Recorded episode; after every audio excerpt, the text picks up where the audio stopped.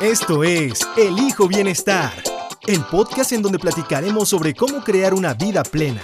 Hablaremos de todo, de salud mental, emocional, espiritual, física, financiera, ambiental, de salud sexual y por supuesto de relaciones humanas. Queremos que este sea tu espacio de reflexión y autoconocimiento.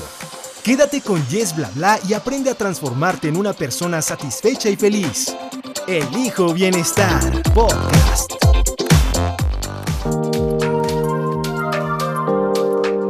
Hola, te saluda Jessica Arias, educadora en nutrición y coach en salud y bienestar integral.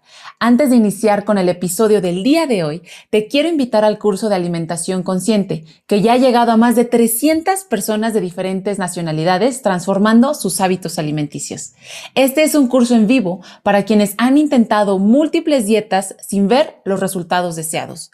Hoy más que nunca, sabes que al mantener un peso corporal ideal y optar por un estilo de vida saludable que te nutra en lo físico, en lo emocional y en lo mental, te pone en menor riesgo de desarrollar alguna enfermedad crónica, como la diabetes o la hipertensión, e incluso de contraer algún virus.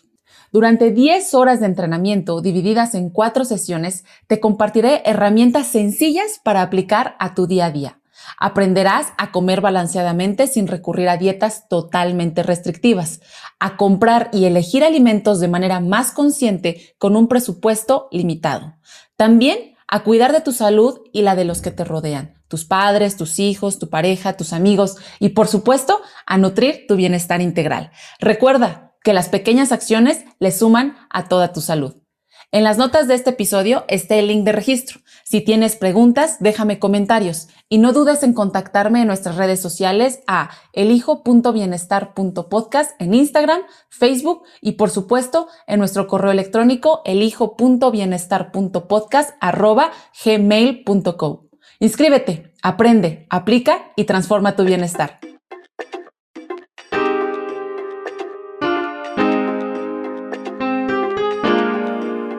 Hola, ¿cómo estás? Bienvenida, bienvenido a Elijo Bienestar. Me da mucho gusto que estés de vuelta y como siempre te agradezco que nos des de tu tiempo, de tu atención, lo más valioso que tenemos eh, en la actualidad. Así que gracias por hacernos parte de tu día. Te cuento que hoy estoy triste, estoy feliz a la vez. Estoy triste porque hoy es el último episodio sobre salud cerebral. Hoy es nuestra quinta eh, sesión con nuestro invitadazo de cajón, Alex Tapia, que pues nos está acompañando el día de hoy otra vez. ¿Cómo estás, Alex? Bienvenido. Hola, Jess. Muy bien, muy bien. Gracias otra vez por la invitación. Este, yo no puedo decir que estoy feliz y triste, si no sería bipolar. Ese es un rasgo.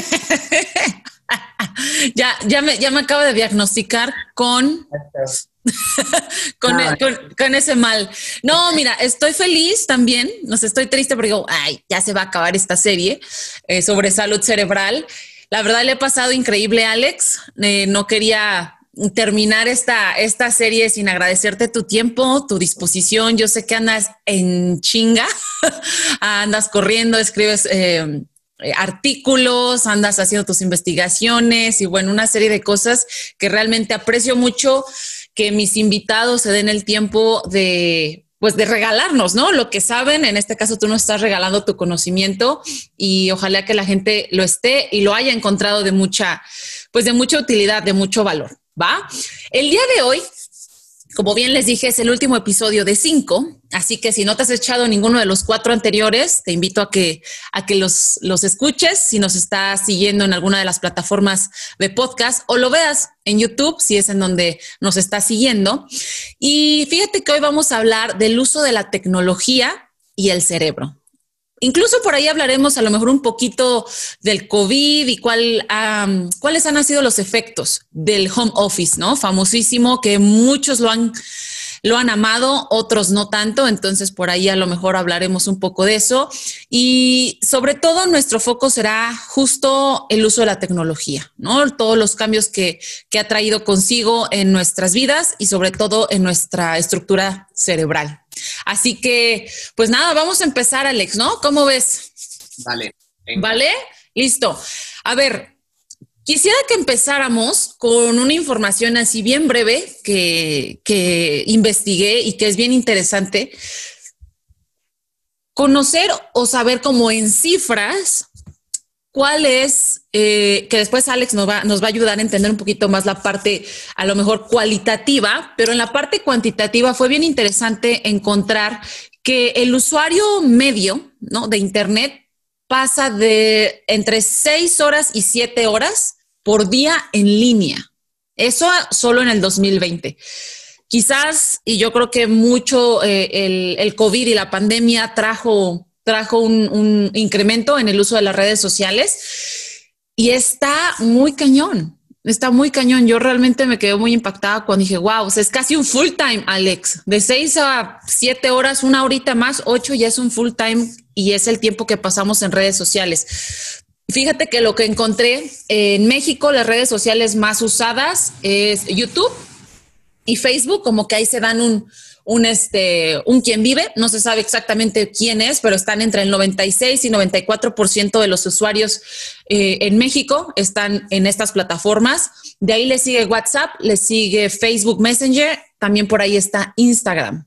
Entonces, pues seguramente si nos estás viendo aquí es porque estás siguiendo YouTube y me da gusto, yo no estoy en contra de las redes sociales, por supuesto, porque de alguna manera nos permiten llegar a ustedes, las redes sociales pero creo que también es muy importante saber en dónde se pone nuestra atención, a quién le estás regalando tu atención, porque literal la estás regalando, y cómo es que estás nutriendo esa parte tuya y en qué estás invirtiendo esas seis, siete horas de tu día, qué estás viendo, qué estás aprendiendo, y al final eso también va a determinar bastante la parte de tu salud cerebral y tu salud mental.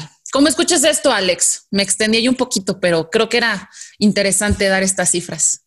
Sí, sí, sí, no, bastante interesante por varios puntos. Eh, como ahorita dices, ¿no? La, parte de la tecnología y una extensión de esa tecnología son las redes sociales, para que no se vaya a malentender que las redes sociales ya implican toda la tecnología, ¿no?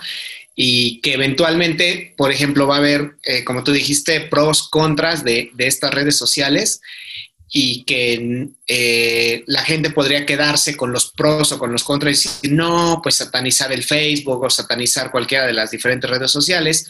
Y no es cierto, ¿no? O sea, sí tienen como sus ventajas. De hecho, yo, yo particularmente creo que las redes sociales tienen una intención o se, o se hicieron de una forma genuina para poder eh, hacer el flujo de información muchísimo más rápido, que llegar a más personas, solo que pues eventualmente eh, se fue desviando y, hoy en día tenemos TikToks muy malos.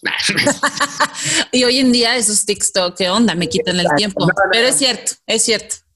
¿No? Entonces, este, pero bueno, cada, quien con su perspectiva, cada quien con, la utilidad que le dé a esas redes sociales, encontrará su beneficio o su perjuicio, ¿no? Entonces, cada quien va a acabar su propia tumba.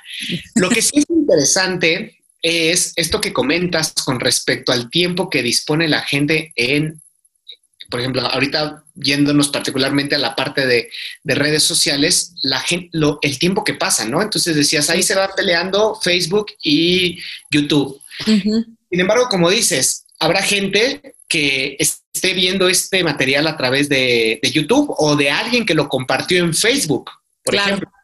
Y entonces ahí es cuando te das cuenta que justamente estas redes sociales pueden permitirte llegar a información muy valiosa como, como la de este material, ¿no? Entonces, información que puede promover tu bienestar, que puede promover crecimiento personal, crecimiento profesional, o que incluso puede darte una, ideas para eventualmente eh, producir o generar. Por otro lado, pues también tiene toda la, otra cara negativa, ¿no? Donde hay materiales que se comparten y que no necesariamente benefician, ya sea a la persona o a los demás, ¿no? Sabemos que hay muchas eh, situaciones en las cuales el contenido se hace viral y es en perjuicio de alguien, ¿no? Entonces, sí. tener como un criterio con respecto a eso. Pero lo interesante de esto es la relación de un elemento que tú hablaste que es súper importante, que son los, los procesos cognitivos, como la atención. Que eventualmente, si nosotros vamos viendo la evolución de el contenido a través de las redes sociales, vamos a encontrar que primero, pues tal vez eran notas largas, densas, videos densos, y mm. poco a poco las cosas se fueron haciendo más pequeñas, muy efímeras, muy rápidas. Tan así que tenemos ahora estas, los TikToks, las historias y demás, ¿no? Que en realidad es como plasma algo que sea muy breve y que dure poco. 15 segundos, un minuto ya es mucho, ¿no? Así es. Y creo que cada, no se duran 24 horas o algo así, ¿no? Que se van, se van, se van eliminando. ¿no? De, manera tal que si tú publicas algo embarazoso, al día siguiente ya no te preocupas porque ya no existe, ¿no? Pero esa sería como la ventaja. Pero una de las desventajas es qué es lo que está haciendo al organismo, al individuo, al ser humano. Los seres humanos somos individuos de aprendizaje. Mm. Somos individuos de interacción con el medio ambiente. ¿Cómo interactuamos con el medio ambiente? Y cuando hablo de interacción, es todo aquello que hacemos eh, con respecto al ambiente, al contexto en el que nos encontramos. Por ejemplo, eh, hacerte comer ya es interacción. Pensar dónde te vas a sentar ya es interacción. ¿Por qué? Porque estás tomando información del medio ambiente, procesándola y dando una respuesta. Entonces, eso es la interacción. Ahora, el individuo, con base en esta interacción, se va retroalimentando. Es decir, va guardando información para saber en futuras situaciones que sean similares en términos de contexto, de demanda, actuar de la, de la misma manera cuando esta manera le resultó eficiente y cambiarla cuando esta manera no le resultó eficiente, ¿no? Entonces, eh, el ser humano, al ser un, un individuo de aprendizaje, de interacción, va tomando información y se va adaptando a esta información. Entonces, cuando la información es densa, esto le va a demandar al individuo más recursos particularmente recursos cognitivos. Entonces, prestar más atención, eh, concentrarte más, focalizar más, abstraer más. Pero cuando la información es pequeña, le demanda al organismo menos recursos, ¿no? Tal vez lo que le demanda es una velocidad de procesamiento más rápido, ¿sí? Pero de alguna manera estamos adaptando a los, al organismo y a los procesos cognitivos, mentales, cerebrales, a responder a demandas de información muy breves, muy cortas. Es aquí donde podría venir uno de los contras, por así decirlo. ¿Por qué? Porque vamos a suponer, si tú te pasas, como dices, ocho horas en Facebook viendo historias muy rápidas que son de 15 segundos, viendo notas rapidísimas, cuando te soliciten hacer un trabajo que te demande estar concentrado media hora, ya no se puede. Y hablo de media hora que es súper poquito porque los trabajos, por ejemplo, que tengas que estar dos horas, tres horas escribiendo eh, una revisión, haciendo un análisis, qué sé yo, cualquier, cualquier actividad que te demande un tiempo considerable te va a costar mucho. Y uno dirá, bueno, pues ya te esfuerzas ese día. Sí y no. ¿Por qué? Porque ese día que tú tengas que esforzarte ese tiempo, tú vas a empezar y a los cinco minutos vas a decir, ya estoy cansado y vas a empezar a procrastinar. ¿Por qué? Para evitar esa situación. Y eso, el ser humano es un hombre de aprendizaje, es un, individuo de aprendizajes. Entonces, eso se va a volver después un hábito. Y ese hábito después se va a volver el curso de tu vida. Entonces, básicamente, estas demandas tan cortas de información, eh, de, procesos o de esfuerzo, pues va haciendo que tú, que tu sistema piense que en general así es el contexto en el que se desarrolla, el que, en el que se desenvuelve. Y entonces, después pues vienen frustraciones, vienen otros trastornos asociados como ansiedad, como depresión, viene incluso una situación donde hay incapacidad para el esfuerzo por la recompensa retardada. ¿Qué es esto? Fíjate, perdón, justo ahí quería llegar y a lo mejor me gustaría usar aquí un ejemplo, a ver si hace sentido. Me quedé pensando ahorita que tú decías, ¿no? De a lo mejor si tu trabajo te demanda estar sentado escribiendo y lo primero que se me vino a la mente fue cuando yo estaba escribiendo mi tesis de licenciatura, ¿no? Entonces fue una tesis choncha, ¿no? O sea, le, que le, le metí injundia, pero yo me di cuenta, sí, o sea, y me di cuenta, fíjate, que dije, si yo no, si yo no me, me desconecto realmente eh, me salgo de las cuentas porque tenía abierto Facebook, ¿no? Entonces me mantenía constantemente como con la ansiedad de a ver qué se publicó ahora, ¿no? O a ver, déjame ver, este, a ver, déjame ver cuántos likes. Y como que yo perdía justamente el foco de cuál era mi intención de terminar una tesis. Yo realmente empecé a avanzar en ese trabajo de tesis hasta que dije, se acabó, o sea, yo tengo que desconectarme por completo porque si no, no la voy a armar, o sea, no voy a acabar, no estoy avanzando. Y llegaste justo al punto de la recompensa.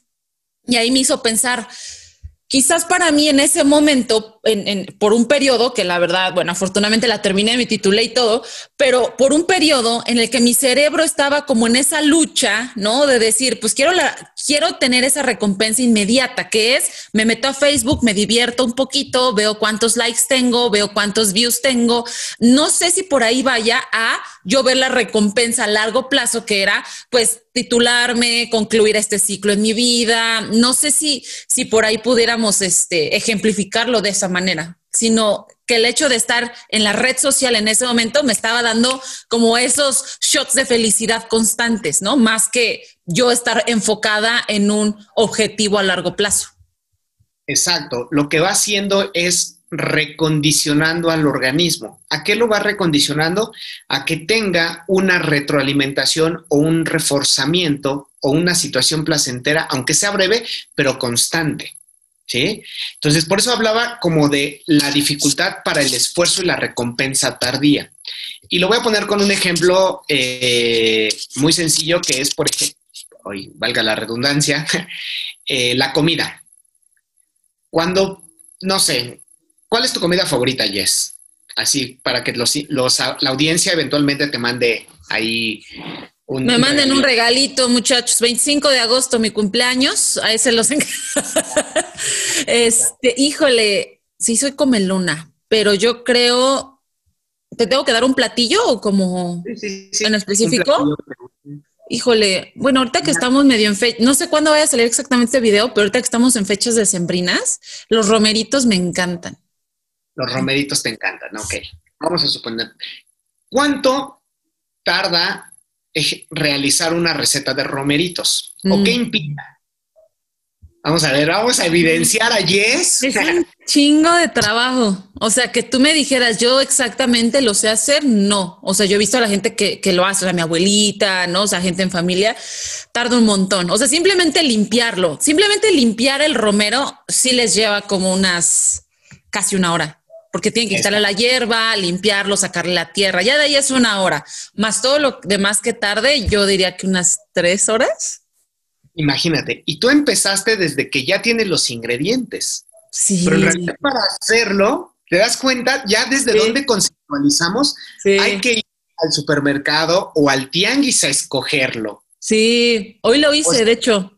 Y sí tienes razón, sí me llevó un chingo. es como ya lo limpias porque no aparece en realidad hay que ir por las cosas. Entonces, si te das cuenta, el realizar un, platillo, hasta el más sencillo, implicaría cierta dinámica que te demande un esfuerzo y que te demande un periodo de, trabajo en el cual tú vas a tener que esperar 3, 4, 5 horas, 6 horas, 7, 8 horas, no sé, media hora, 40 minutos, 50 minutos, para poder llegar a ese placer. Mm. Hoy en día, tú podrías meterte a Rappi o a cualquiera de estas este, aplicaciones. exacto, de, comida rápida o que, que te lleven la comida, y tal vez en una hora máximo ya tendrías tu platillo.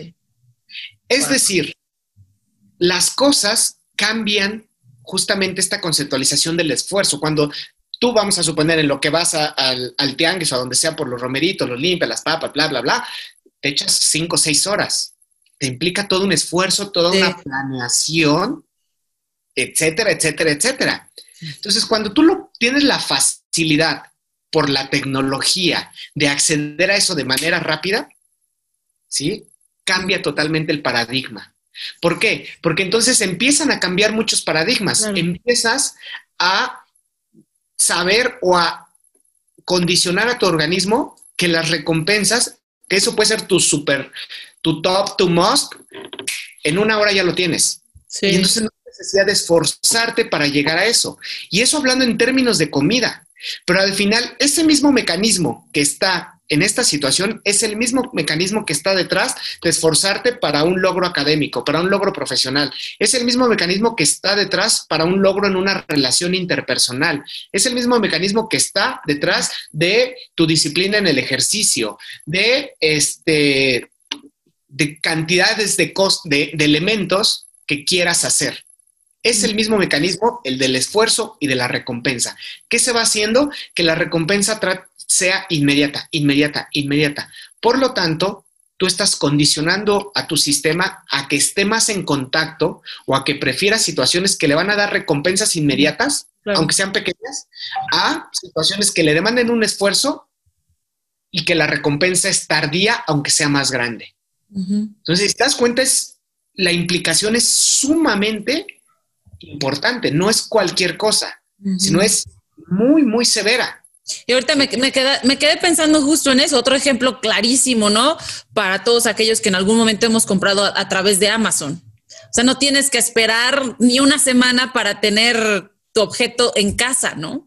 Entonces, de hecho, el otro día también eh, una amiga le pidió un juguete a su hijo y el niño estaba con una ansiedad, o sea, yo lo, yo lo vi, una ansiedad, ¿y cuándo va a llegar mamá? ¿Y cuándo va a llegar? ¿Y ya va a llegar? ¿Y cuándo va a llegar? Y yo dije, chavo, lo pidieron hace dos horas, o sea, pero después lo analicé y dije, es que ya está acostumbrado a que no tiene que esperarse las horas. Cuando yo de niña, primero era pórtate bien, muchacha, ¿no? O sea, primero pórtate bien y vemos si te lo compro. Si vamos a comprarlo. Y era el ritual de, a ver, alístate, entonces súbete al carro o tomas el camión, llegas a la tienda, lo elige, ta, ta, ta, ta, ta, ta. Entonces, como que ahí vas vamos a llamarle como postergando, ¿no? Como alargando esa parte de, emoción, de, de, pues sí, de, excitement, ¿no? Como tal. Pero además implica justo esto, la planeación. O sea, tú desde que dices, ah, pues quiero tal juguete. Ok. Siendo unos niños conscientes dirías, no, pues es que si le digo a mi papá que lo compre en Walmart o a mi mamá que lo compre en Walmart, ahí sale más caro, ¿no? Mejor en, en ¿no? O sea, yo hacía eso. O sea, de, niño sí me metía a. Bueno, no me metía a internet, pero cuando iba a la comer, ves que te daban tu catálogo de juguetes. de que si luego iba a otro lado y, iba identificando en qué lugar podría ser más, más barato. No tanto, y, porque no tanto porque me importaran mis papás, sino porque me importaba que me lo compraran. Claro. Tus opciones eran más altas. Exacto, mi probabilidad de obtener el regalo era más alta si yo le decía a mi papá, es que mira, aquí está el 50% de descuento, entonces es una ganga, hay que aprovecharlo. Y bueno, ahí empecé a, desarrollar mi habilidad de, manipular a, la gente. negociación se dice, Alex, negociación. Perdón, perdón, utilicé mal el término. Sí, pero te das cuenta cómo eso va haciendo que tu demanda sea, ah, voy a planear, voy a considerar que hay tanto, una serie de pasos y una serie de elementos que te van a llevar a obtener eso. Ahora, hoy en día nos preguntamos por qué hay tanta dificultad. Por ejemplo, eh, una de las, de las notas eh, de estos últimos tiempos es que los millennials no duran en sus trabajos. Ni en las relaciones interpersonales. Ni en las relaciones, ¿no? ¿Por qué? No, esto no es una cuestión este, eh, aleatoria ni nada. Tiene todo un fundamento y tiene todo, toda una razón de ser así. Entonces, si nos damos cuenta cómo esto va cambiando. Ahora imagínate estas nuevas generaciones que, como tú dices, ahora sí ya el, boom de la tecnología y de, la, de las entregas y demás es rapidísimo. Entonces, este niño empieza con ansiedad, un niño con ansiedad. Tremendo, ¿eh? Tremendo. Un niño con dificultades de regulación emocional. Sí un niño con dificultades eh, para enfrentarse a la frustración. ¿Y esto a qué deriva? Pues deriva en, serios problemas. En serios problemas. Y hemos visto cuántas notas de personas de Estados Unidos, de otros países, donde los niños ya están tomando acciones bastante severas. Entonces, yo no quiero decir que, que esto sea culpa de esta situación, pero tiene que ver.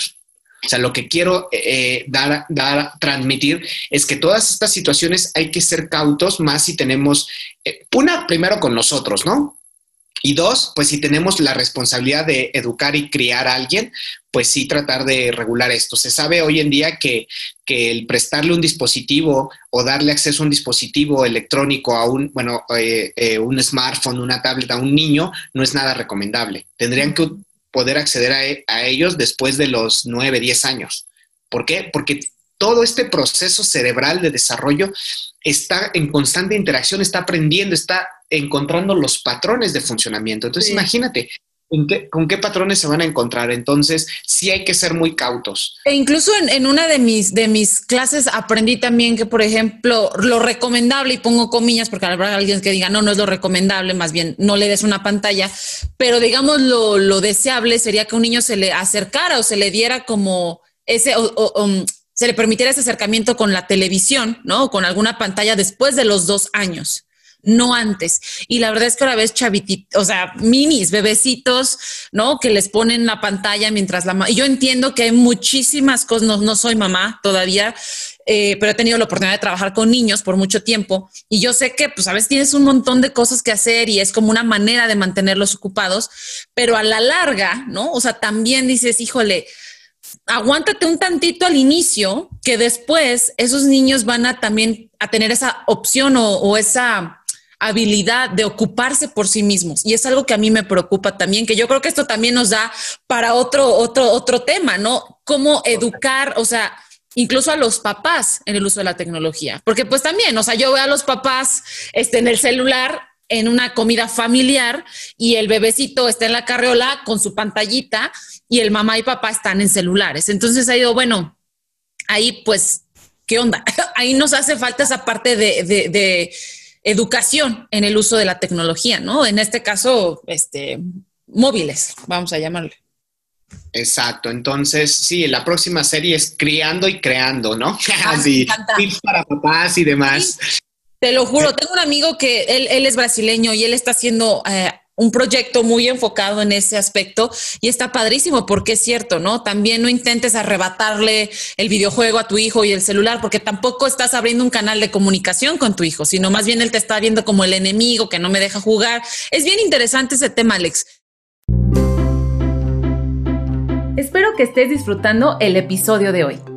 Te quiero invitar al webinar gratuito Comer, Jugar y Amar las vitaminas para el bienestar este próximo 30 de abril a las 7 de la noche, hora central. Queremos celebrarte, porque aun cuando ya estás en la adultez, sabemos que sigues teniendo a tu niña o niño dentro de ti y está queriendo salir. Por eso, queremos que conectes con tu infancia y que te lleves herramientas prácticas para que sigas creando tu bienestar. Y además, para que le enseñes a esa niña o niño interior a envejecer bonito.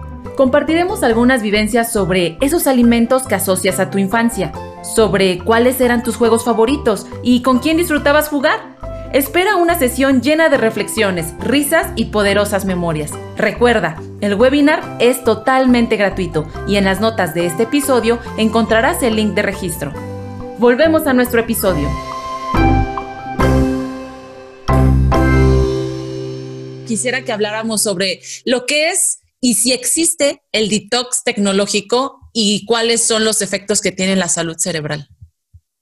¿El qué? Perdón, no te entendí. El detox, como desintoxicarse. Ok. Pues mira, eh, creo que todo puede manejarse y trabajarse a partir de eh, la funcionalidad con la cual se utilizan los elementos tecnológicos. Porque como tú dijiste, no necesariamente implica que la tecnología sea una situación negativa. Por sí mismo, la definición de tecnología es básicamente la aplicación de herramientas para facilitar X procedimiento. Es decir, la tecnología existe desde que el ser humano utilizó una vara para bajar un fruto, una vara, un hueso para matar a un animal, eh, para crear este fuego. Es decir, desde ahí se empieza el uso de la tecnología. El uso de la tecnología no es reciente.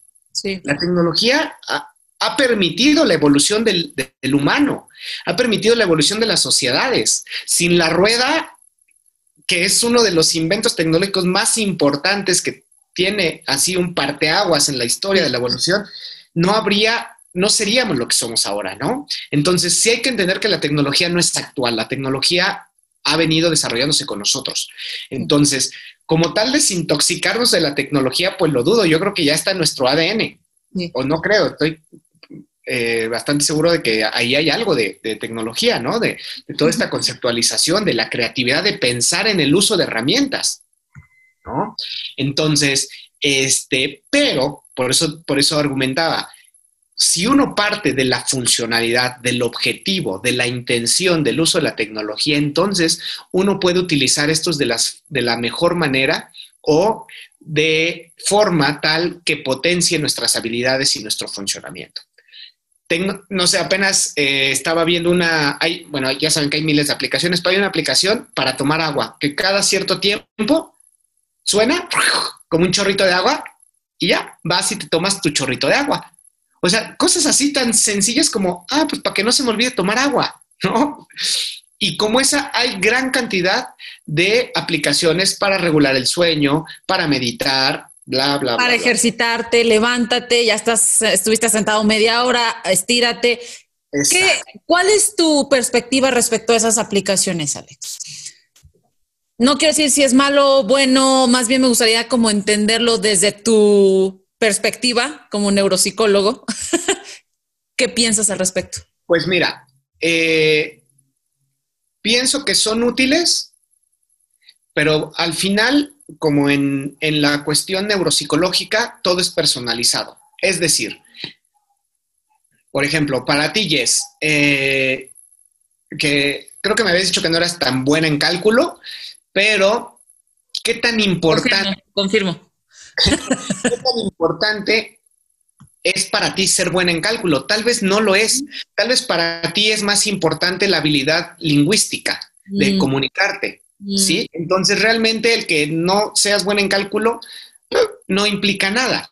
Pero para un físico no ser bueno en cálculo, tal vez sí. Mm. O para alguien que atiende una tiendita mm. y que de ahí vive. Entonces, si no sabe hacer las operaciones aritméticas básicas, pues entonces va a ser un problema. Y tal vez esa persona no necesita tener un gran, eh, una gran habilidad lingüística como la tienes tú, ¿no? Entonces, eh, a lo que voy es, las, las cuestiones son personalizadas. Entonces, para esto, para poder decir si estoy a favor o en contra y que la audiencia también pudiera tener un punto de partida, es primero, sé honesto contigo. ¿Qué tan dependiente eres de la tecnología? Si ya eres una persona dependiente y haces un análisis de que, y esto es literal, yo he visto en Facebook o en estas eh, eh, sí, principalmente Facebook, que, publican una foto y que van etiquetando de el agüita, este, no sé qué, y en el teléfono le ponen el amor de mi vida. Mm. Así como el amor de mi vida, el agüita, los audífonos, el qué sé yo, así van poniendo. Y, entonces yo digo, pues desde el discurso del amor de mi vida, eso implica que ya estás totalmente ahí. Y hay gente que ¿no? pierde su celular o no encuentra su celular y entra en un en un este, episodio de ansiedad, de pánico. Sí. hay que identificar cuál es tu reacción emocional y eso se puede hacer muy sencillo. Uno es como eh, un día sal de casa sin tu teléfono y evalúa cómo te sientes. ¿Te siente también? Y, además de cómo te sientes, qué tan funcional eres. ¿Sabes llegar a donde tienes que llegar? o requieres necesariamente del Google Maps. ¿Sabes? Este, recuerdas lo que tienes que hacer, recuerda los teléfonos importantes y ahí te vas a dar cuenta qué tan dependiente eres de la tecnología. ¿Sí? Sal sin tu teléfono. O todo no abras Facebook. Porque ya muchas de las situaciones, y ahorita es curioso lo que platicabas de que eh, a veces ya estamos en una vida tan atareada, a veces no es cierto. A veces estamos, nos despertamos y lo primero es el celular, ver Facebook. ¿Qué haces? Viendo acá. En realidad, si yo te pregunto, ¿qué viste? No te acuerdas de nada, porque solo es mecánico, solo estás haciéndolo y en realidad no estás procesando la información. No, no es información que tenga una representación significativa, un aprendizaje significativo, simplemente lo estás haciendo ya como algo mecánico, ya estás totalmente condicionado lo haces, lo haces, lo haces, sin intención, sin objetivo, sin funcionalidad. Pero cuando tú dices, ah, listo, voy a utilizar mi cronómetro para que trabaje 10 minutos y luego descanso 5 y luego otros 10 y empieza, lo pones y trabajas 10 minutos, descansas tú 5, trabajas 10, descansas y te das cuenta que en una hora ya trabajaste media hora con descansos y avanzaste muchísimo porque te estás regulando por un cronómetro que tienes en el teléfono. Entonces ahí es cuando cambia la perspectiva y ahí es cuando como neuropsicólogo eh, yo puedo decir es que la tecnología favorece. Claro. ¿No? Las personas con Alzheimer que ahora les están poniendo GPS en los zapatos y demás cosas, por supuesto que es buenísimo. O que hay nuevas, nuevas tecnologías que le ayudan a las personas a poder eh, eh, compensar ciertas dificultades asociadas a alguna patología, a algún daño cerebral o simplemente alguna dificultad, así como, ah, pues no soy bueno en cálculo, pues saco mi calculadora y listo. ¿No? Oye, y perdón que te interrumpa, ¿nos volvemos más flojos?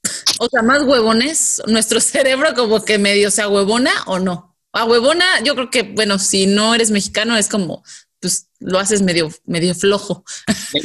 te lo pregunto porque yo encuentro muchas, muchas apps, veo que pueden ser muy, ah, pues sí, benéficas, ¿no? Pero también me quedé pensando, reflexionando, bueno, y el hecho de que yo necesite tener un recordatorio para tomar agua cada 20 minutos, cada 30 minutos, o sea, ¿de qué manera eso está teniendo un efecto en mi cerebro? O sea, realmente yo poniendo esfuerzo, foco, atención, este, ¿no? Intención en tomar agua o solo porque suena, ah, ya tomo agua. No sé si me explico, si, si siendo clara.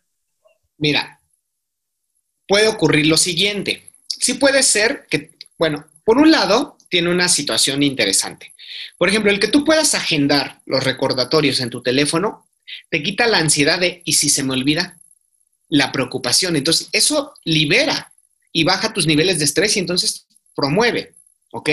Lo otro que puede ocurrir es que como tú ya estás tranquilo, relajado, porque ya sabes que lo tienes anotado y agendado, eventualmente tú solito te recuerdes, ah, tengo que hacer esto, ah, tengo que hacer aquello. Igual tú dices, ah, ya pasó media hora, como que ya tengo sed. ¿Por qué? Porque el organismo también se va condicionando de cada cierto tiempo tomar agua. Y entonces dice, ay, como que ya tengo sed. Y te das cuenta que todavía no ha sonado tu, tu aplicación ahí es cuando tú tienes que empezar a modificar el paradigma de, ok, ahora, entonces media hora ya tomo agua, media hora, entonces ya no necesariamente me estoy esperando a la aplicación, ¿sí? Por supuesto, es una combinación de esfuerzo, de proactividad y de la facilitación que te da la tecnología. Por otro lado, también existe lo de eh, ser totalmente dependiente. Ah, es que no me dijo mi teléfono. Ah, es que el teléfono. Ah, es que el teléfono.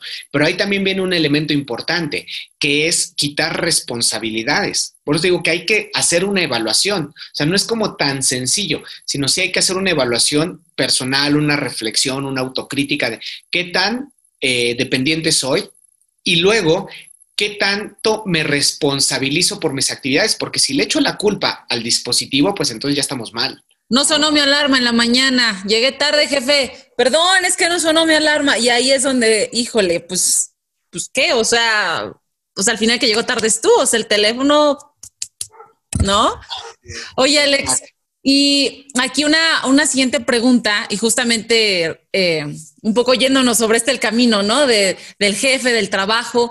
Ahora con este problema, ¿no? De, la pandemia, eh, vamos a llamarle problema, oportunidad para otros, este, bueno, no se sabe, ¿no? Pero, ¿cómo el home office ha afectado este, acuérdense, cuando decimos afectar, puede ser positivo, puede ser negativo, que nos lo dijo Alex en el episodio 1, así que corran a escucharlo. Este, ¿Cómo es que, afecta a nuestro cerebro, a nuestra estructura cerebral, el home office? Eh, pues sí, tiene un impacto importante en varios sentidos. Primero hay que saber cuál era el nivel previo, es decir, si tú eras un ñoño que se la pasaba estudiando encerrado, pues mira que no notas gran diferencia, ¿no?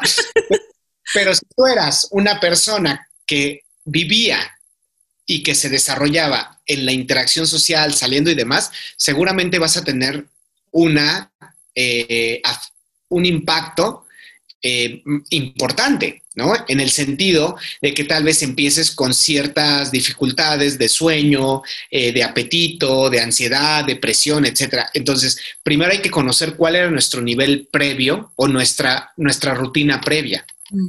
Eso va a determinar qué tanto nos afecta, ¿no? Te digo.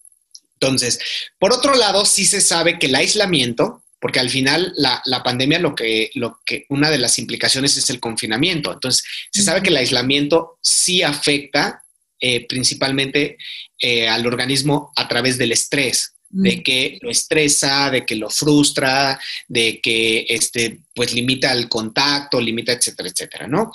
Eh, entonces, por ahí sí, pero por otro lado, nosotros que vivimos en una ciudad así, tan concurrida como la Ciudad de México, yo, por ejemplo, particularmente yo odio el tránsito. Mm. ¿no? el, bueno, el tránsito pesado, a mí, a mí es algo que me desespera porque siento que, pierdo tiempo, etcétera, y no me gusta, ¿no? Entonces, eh, para mí es, es, una maravilla, por ejemplo, que tenga que estar dando clases a distancia. Mm. Pero por otro lado, por ejemplo, mi, mi, mi target de pacientes de, con los que trabajo, eh, particularmente son pacientes de la tercera edad, adultos mayores que a veces tienen dificultad de movilidad y entonces uno de, lo que yo hago es ir a sus domicilios a darles mm. terapia. Entonces, esto al final de confinar y no poder salir o no podernos visitar, pues eh, a mí me, me, afecta porque no puedo acudir a verlos, pero a los pacientes les afecta porque se quedan sin atención. Claro. ¿Sí? Y al ser personas de la tercera edad, pues la, el uso de la tecnología les cuesta. Habrá quien tengan hijos, nietos que les ayuden, pero habrá quienes no. Entonces, sí, el, nivel de afectación es en diferentes niveles dependiendo de, la, de, las características de las personas. Entonces, algunos nos ha quitado la, la obligación de salir de casa y nos ha permitido ahorrarnos ese tiempo, porque cuánto nos hacíamos al trabajo, ¿no? A la universidad yo me hacía, eh, bueno, vivo cerquita, pero 20 minutos. Pero ah, hay quienes, o sea, eso es por un lugar privilegiado, pero la mayoría se hace una hora, dos horas. Sí. Hay que tomar uno, dos, tres transportes, ¿no? El metro, el camión y otro camión, o caminar, o sea, sí implica toda esta situación. Entonces, como, como tú decías, eh, la pandemia, pues es una cuestión eh, de problemas, sí, pero también es una cuestión de oportunidad, sí. Es decir, pues hay que tratar de, de, de encontrar la oportunidad en la dificultad, ¿no? Al final la dificultad, incluso Einstein, Einstein, este, como, como le quieran decir, pues decía que la, una de las mejores cosas que le puede pasar al ser humano es estar en crisis, porque en la crisis es cuando el ser humano se sobrepone a sus limitantes, eh, crea, es creativo, eh, genera nuevas, nuevas habilidades, etcétera, etcétera. Y básicamente entramos a una cuestión de selección natural. El que mejor se, se adapte, el que mejor eh, se sobreponga a las dificultades, pues es el que va a seguir. El que no, pues la naturaleza dice tú ya no, mi chavo, y bye, ¿no? Entonces... Eso también aplica para, para el uso de Internet o a lo mejor afortunadamente para unos más sabios en esa área, desafortunadamente para otros que a lo mejor también le seguimos aprendiendo y le vas entendiendo cómo funciona. Y pues si no estoy ahí afuera, ahorita con la pandemia, que justamente es el momento en el que no puedes a lo mejor este, pensar en emprender una tienda, un local como tal, establecimientos, y dices, bueno, pues lo tengo que hacer en línea y ahora las ventas a través de Internet son la opción pues dale, o sea, te tienes que poner a aprender, como bien dices, o sea, la crisis te lleva a decir, tengo que aprender y te buscas un curso y entonces vas, ya le preguntas, yo le pregunto a mi hermana muy seguido, ¿no? Que ella también este, le sabe este rollo, entonces creo que al final también es verlo como, como una oportunidad, ¿no? Si es un problema de salud pública real, cuídense, por favor, síganse cuidando. No sabemos por cuánto tiempo más este, vamos a seguir con esta situación, pero también hay que verlo justo como, como esa oportunidad y medio replantearlo, ¿no? Más de quejarnos y así. Y yo he tenido conversaciones con algunas personas que dicen, este, no, este, ¿cómo es posible? Este, no, que, que tengas que salir, no sé qué. Le digo, es que hay cosas que yo tengo que hacer. O sea, no todo lo puedo hacer desde casa y tenemos que entender, y a, veces aquí me gustaría lanzar ese mensaje, tenemos que entender que las personas están viviendo esta situación de la pandemia con los recursos económicos que tienen, con los recursos emocionales que tienen y mentales que tienen. Entonces, cuando tú me dijiste ahorita, Alex, si tú has sido una persona que su trabajo ha sido estar en contacto con otra gente, a lo mejor depende más esa interacción humana, ¿no? Física, y de pronto te dicen, métete y, enciérrate, pues seguramente puede que entres en un momento de ansiedad o de depresión. Y hay que entender eso. Y a la inversa, ¿no? Como dices, pues siempre has sido este medio ratoncito de, de, de biblioteca y, ¿no? Y te encanta estar en casa, pues a lo mejor no lo has padecido, al contrario, tú sigues igual y el, la pandemia a lo mejor ni te ha afectado la manera como a otros sí nos ha afectado. Entonces, aquí a mí me gusta siempre decirle, no, no juzguemos. Por supuesto que si tú ves a alguien que no trae este tapabocas en la calle, póntelo, procura tú tomar tu distancia de esa persona, porque también no está cool irte peleando con toda la gente en la calle de que no lo estás usando. Y además no sabes la situación de esa persona. Este, hay muchos, muchos factores, ¿no? En ese aspecto, pero me encantó que mencionaras eso, Alex. Me, me gustó mucho. Muchas gracias. Y ya casi vamos a acabar, pero va, agrégale, agrégale, mi chavo. Justo en esta recomendación que haces, porque yo creo que también cuando salga este episodio vamos a seguir. Seguramente. porque, bueno, o sea, estadísticamente se puede anticipar eso, ¿no? Pero eh, tampoco el que uno entre en una situación de depresión o de ansiedad es malo.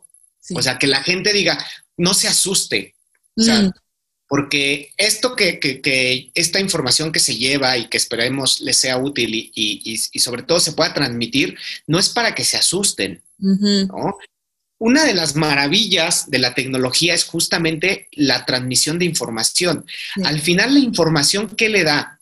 Le da mayor capacidad al individuo para interactuar, para responder. Si tú tienes más información, puedes tomar mejores decisiones. Si tú no tienes información, lo más seguro es que la riegues. Entonces, esta información está en ese sentido. Entonces, si tú estás sintiéndote como hay algunos indicadores característicos de depresión y de ansiedad, por ejemplo, alteración del, del estado de ánimo, estás irritable todo el tiempo, por cualquier cosa te enojas, o por cualquier cosa lloras, o eh, ya se te afectó tu ciclo de sueño, te despiertas a la mitad de la noche y no te puedes dormir, o te despiertas y no te sientes descansado, o te cuesta dormir, o eh, tus, tus hábitos alimenticios se modificaron, comes más de la cuenta, o comes menos, o no tienes apetitos, o no sabes por qué comes. En el caso de las mujeres, el ciclo menstrual también, ¿no? Ese también a veces es una buena señal. Así es, entonces no es para que digas, no, no me puedo deprimir porque no me tengo que sobreponer a las crisis. No es cierto dentro de las crisis, parte del proceso es que pues te tienes que enfrentar a ciertas situaciones como ansiedad, como depresión. Y ojo, no cualquier episodio o no cualquier eh, momento de ansiedad o de depresión implica que ya sea un trastorno. Un trastorno se diagnostica cuando ya tiene ciertos criterios. Dentro de esos criterios implica cierta temporalidad y que además afecte tu vida cotidiana y tus relaciones y demás. Si es eventual que te levantaste así súper triste y demás, uno, dos días y demás, es normal, o sea, no pasa nada, no te... Y si notas también que ya es más constante, pues entonces contacta a un profesional de la salud que va a estar ahí eh, con las herramientas para poderte apoyar, ¿no? Entonces, esa es la ventaja de, de, tener estos medios donde la información puede llegar y sobre todo información de calidad, ¿no? También eso es importante porque pues en la red cualquiera puede entrar, cualquiera puede postear lo que se le antoje, cualquiera puede decir lo que se le antoje y bueno, a veces eh, esas personas que dicen lo que se les antoje pues tienen la forma de cómo invertirle a la publicidad, al marketing y entonces te llega esa información. Yo ahora he visto una gran cantidad de en serio, en serio, en serio, de, cursos, de terapias, pseudoterapias o de, de demás, que en verdad dices, ¿qué onda, no? O sea, neta, no, no tienen ni la ética, ni la formación, ni nada. Entonces, sí, la sugerencia y la recomendación que hemos venido dando a través de los capítulos es, si te vas a atender con alguien, revisa quién es ese alguien con quien te vas a atender, está, eh, debe de, debes de poder buscar su cédula profesional en, este, en internet, en el, en el portal de, la Secretaría de, de Educación Pública de educación pública, ¿no? Entonces, sí hay formas de que puedas saber y constatar de que te estás atendiendo con un profesional calificado y certificado, ¿no? Y bueno, también pues a veces hay recomendaciones y demás. Entonces, eh, pues sí, esa es la recomendación. Hay mucha información, es una de las ventajas, pero también parte de nuestra responsabilidad como internautas es saber filtrar y elegir esa información. Saber filtrar. Yo me quedaría con eso, saber filtrar, porque si justamente te llega a veces una cantidad de información, información muy buena también, o sea, que dices, wow, o sea, gracias a Internet llegué a encontrar este especialista, logré contactar a esta persona, o sea, como todo, ¿no? Lo, así, así iniciamos este, justamente este episodio, o sea, es lo bueno, lo malo, y, y nuestra chamba es, es filtrarlo, preguntar, pregunta, reflexiona, duda, desde a ver esta persona sí será, no te digo que andes todo el tiempo dudando, pero sí cuestiona al profesional, ¿no? Y en este caso, pues también está Alex, o sea, Alex eh, profesional en la materia, psicólogos, si necesitan por ahí un apoyo. Eh, si tú nos estás viendo y tú consideras que tu abuelito, tu abuelita o alguien adulto mayor cercano a ti necesita algún tipo de apoyo, pues Alex también podría ser a lo mejor un canal. Y si no, Alex, pues siempre hay opción de canalizarlos, ¿no? Con otros colegas, si no es tu, la, tu, tu, tu, tu especialidad, vamos a llamarle, como yo lo hago, o sea, este, educadora de nutrición y health coach, yo no sé de todo. Entonces, porque no sé de todo, siempre también me apoyo de gente como Alex, ¿no? Este, psicólogos, me apoyo de médicos, me apoyo de cantidad de personas que pues puedan tener mayor conocimiento, mayor experiencia que la que yo tengo y creo que eso es lo más lo más importante, ser éticos y honestos. Esto no lo sé, pero te puedo ayudar y te dirijo con alguien más. ¿No, Alex? Súper. ¿Algo más que quieras agregar, Alex? Si no, me voy con la última pregunta y tú dime. No, no, la última. a ver si me ocurre algo, ya te diré. Va, danos ese top 3 para tener una relación más saludable con el uso de la tecnología. ¿Qué nos recomendarías? O tu top 2, o... pero a mí me gusta irme con un 3 siempre. bueno, primero es que identifiques por qué usas la tecnología. Mm. Y es, y bueno, como en todas las recomendaciones, siempre va la premisa de sé honesto. Porque hay veces que decimos, no, claro que a mí la tecnología la, la superuso y demás.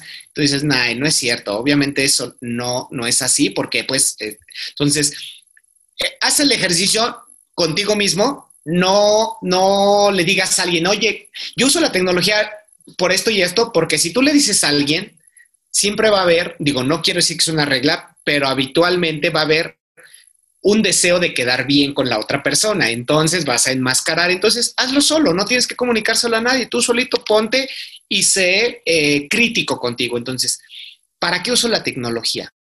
Para, y eso así como de manera general. La segunda recomendación es planea tus actividades del día, de la semana.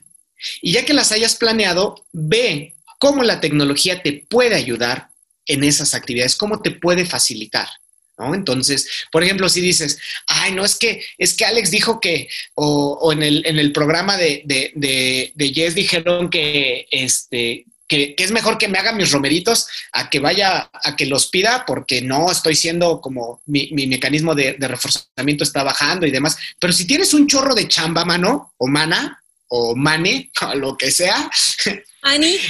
Mani, este, eh, pues tal vez es una opción que pidas porque tampoco te vas a quedar sin comer y tampoco la idea es que baje tu calidad en tu trabajo porque tienes que hacer la comida, ¿no? Entonces, sí ir identificando y encontrar un equilibrio. Siempre todo, pues, es con base en el equilibrio, ¿no? Y encontrar los beneficios. Tal vez tú dices, pues es que si yo lo preparo me queda muchísimo más rico. Sí, pero si te queda muchísimo más rico, no haces bien tu trabajo y al final lo que te permite comprar es tu trabajo, ¿no? Entonces, y además... Gracias por decir eso, gracias. Y, además, más allá de eso, pues también el servicio que estás dando, acuérdense que todos como servidores, como profesionales de lo que seamos o como cualquier servicio técnico, profesional, lo que sea que hagamos, pues tenemos un compromiso y una responsabilidad de hacerlo de la mejor manera, ¿no? Entonces, pues tú busca cómo tu trabajo, tus tus actividades, tu cuidado propio se puede beneficiar por la tecnología. Y entonces sería, primero, eh, identifica para qué usa la tecnología. Segundo, planea, ve cómo la tecnología te puede ayudar. Y tercero, elige eh, como... Bienestar. Ah, no es cierto. Por supuesto, bienestar. Y este, y ya les pasaré después el, nombre de, de, ahí de mi, de mi canal de YouTube. no, cierto. no sé si haga canal de YouTube, pero algo, algo ahí les voy a estar compartiendo de material y demás también. Pues, y nos avisas cuando lo tengas, nos avisas para también este, distribuirlo y, hacerlo público con la audiencia del Hijo Bienestar, que seguramente si ya te conocieron aquí, les, va, les vas a encantar y te van a querer seguir. Exacto. Entonces, este, pues serían esas, esas situaciones, ¿no? De la, la tecnología como cualquier cosa, cualquier elemento, ya sea comida, ya sean, este, eh, eh, iba a decir drogas, para, pero no se malentienda. La droga, la definición de la droga es cualquier sustancia externa al cuerpo que se introduce y que genera una reacción en el organismo. Entonces, el café. Entonces, tu Advil también, tu aspirina también. Esos son drogas, ¿no? Entonces, lo que quería decir era que cualquier situación, pues hay que tomarla con mesura, porque si no nos podemos perder y, eventual, y estar constantemente monitoreando, porque eventualmente te puedes estar en Facebook pasando, pasando sin ninguna, sin ninguna intención, ¿no? Entonces, eh, la intención y funcionalidad creo que eso es, son las claves del uso de la tecnología. Hazlo con intención, busca la funcionalidad y verás que la tecnología eh, es la una de las bueno, es la bueno, al final son herramientas, ¿no? Pero la tecnología promueve los aspectos eh, del individuo a nivel personal y, que, y que te encaminan de alguna manera al bienestar, ¿no? O sea, ya no antes si te tocaba hacer todo el tiempo una salsita en molcajete, que a mí me encantan, por supuesto, ya el molcajete ya era una tecnología, pero ahora tienes la licuadora y ahora tienes el bullet no sé qué, y entonces al final eso te va ahorrando tiempo, tiempo que puedes ocupar en tu eh, autocuidado, en tu carrera, en ejercitarte, ¿no? Entonces me, me encanta que, que menciones eso, o sea, la tecnología está ahí, no podemos hacer un detox, como por ahí he leído, ¿no? Desintoxícate de las redes o desintoxícate, no sé qué. Pues eso se va a significar a lo mejor solo alejarte por un tiempo y vas a descansar, pero la tecnología va a estar ahí porque si te fuiste a pasear y a tomar un fin de semana, tuviste que usar el carro, que el carro tenía ruedas y en su momento fue tecnología. Entonces, hay que replantearnos la idea que a veces tenemos muy negativa, ¿no? en cuanto hacia la tecnología. Perfecto, Alex. Pues ya acabamos, Alex, la serie. Esta serie. Sí, eso. Ya acabamos la serie de salud cerebral. Nuestra primera serie, Alex, no sabes lo agradecida que estoy.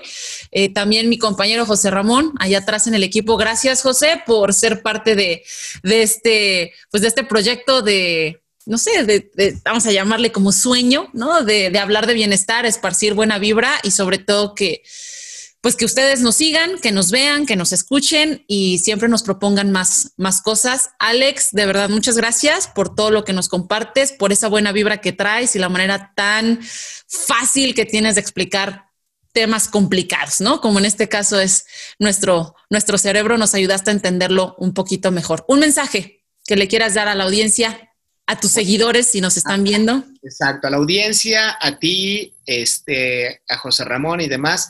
Primero, igual, gracias por la invitación, gracias por permitir. Creo que este es uno de los, o si no es que es el primer espacio donde se habla de salud cerebral. Es una propuesta eh, que, como tú dices, para mí ha sido también algo como, como un sueño también, un, baby, un, un producto en el cual he estado trabajando justamente para darle esta importancia, esta relevancia y comunicar eh, todo con respecto al cerebro de una manera sencilla y sobre todo para que no se crea que los, solamente el cerebro pueden estudiarlo los médicos o los científicos, no es cierto. El cerebro y cada parte de nuestro cuerpo la podemos estudiar todos, siempre, solamente hay que encontrar los medios, la información y la manera correcta de hacerlo. Entonces, ¿cómo cerramos esto? Pues cuida tu cerebro porque sin él no somos nada. Solo hay uno. Solo, tienes uno y sin él no somos nada. No somos nada, caray, nada. Muchísimas gracias, Alex. Te recuerdo eh, que este material lo podrás encontrar en YouTube, quizás ya nos estés viendo, también en tu plataforma favorita para escuchar podcast, Spotify, Google Podcast, Apple Podcast, eh, Amazon. También ya estamos por ahí en Audible. Así que, pues nada, no me queda más que agradecerte por estar, por permanecer y darte un tiempo para hablar de bienestar. Recuerda, conócete y construye tus relaciones desde el bienestar. Nos vemos hasta la siguiente serie. Bye bye. Bye, Alex. Gracias. Bye.